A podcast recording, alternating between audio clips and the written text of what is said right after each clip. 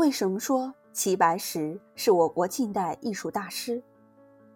齐白石（一八六四年到一九五七年），名黄，号白石山人，简称白石。早年曾做雕花木匠，二十七岁开始拜师学习诗文、篆刻、书法、绘画。他的人品。绘画、诗句、书法、刻传，无不出类拔萃。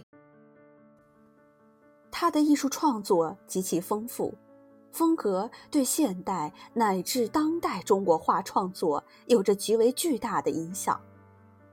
在绘画方面，他专长花鸟，笔酣墨宝，利剑有风；画虫则一丝不苟，极为精细，尤以虾蟹蝶。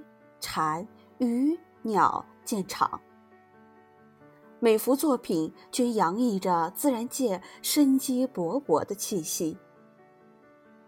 山水构图奇异不落俗套，篆刻独出新意，书法卓然不群，可谓全才。所以齐白石被人们称为近代杰出的艺术大家。什么是岭南画派？岭南画派是以中西美术交融为特点的融合派别。